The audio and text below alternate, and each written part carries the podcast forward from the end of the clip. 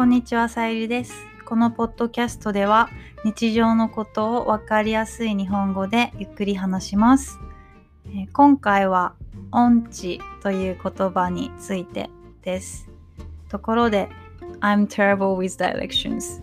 私は方向音痴です。えー本当の話です。Google マップを使っても迷ってしまいます。反対方向に歩いてしまいます。私のように地図がわからない人のこと、地図が読めない人のことを方向音痴と言います。えっ、と、名詞 noun と音痴で他の意味にもなります。例えば、コンピューターとかパソコンですね。パソコンとかスマホが使えない人のことを機械音痴と言います。会話だと、ま例えば A さん。あこのコピー機で両面コピーしたいんだけど使い方わかる ?and B さん said あごめん。私方向間違えた。ごめん。私 機械音痴だから全然わかんない。というふうに使います。はい機械音痴。皆さんは機械音痴ですか？私は全然機械音痴じゃないです。テックが大好きです。はい次。味がわからない人のことを味音痴と言います。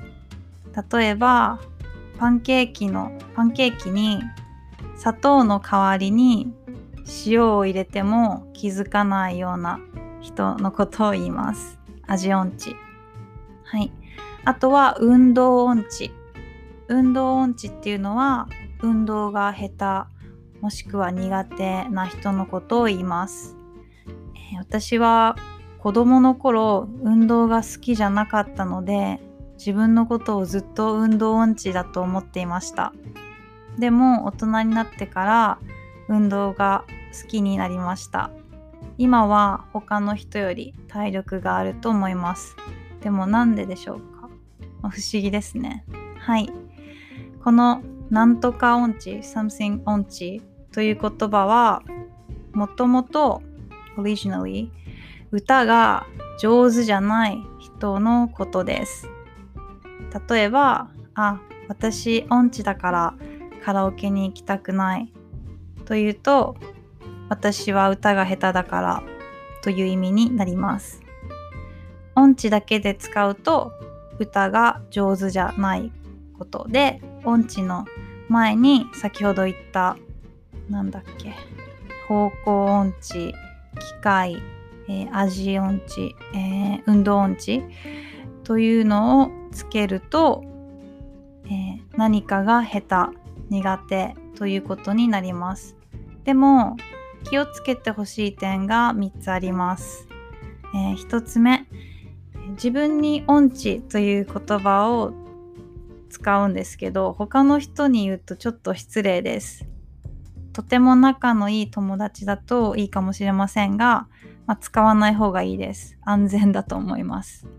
はい。自分のことを方向音痴とかうん。えっ、と機械音痴とかいうのは大丈夫です。はい。2つ目、えー例えばダンス音痴とか勉強音痴とか適当な名詞をつけると意味が通じないこと、えー不自然に聞こえることがあります。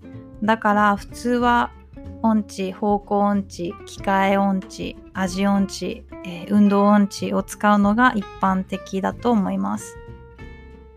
3つ目、えー音痴は漢字漢字がありますがカタカナで書くことが多いです。はい。どうでしたか？皆さんは苦手なことがありますか？私は地図が読めない。道が覚えられないので方向音痴です。はい。じゃあ今日はこの辺で。バイバイ。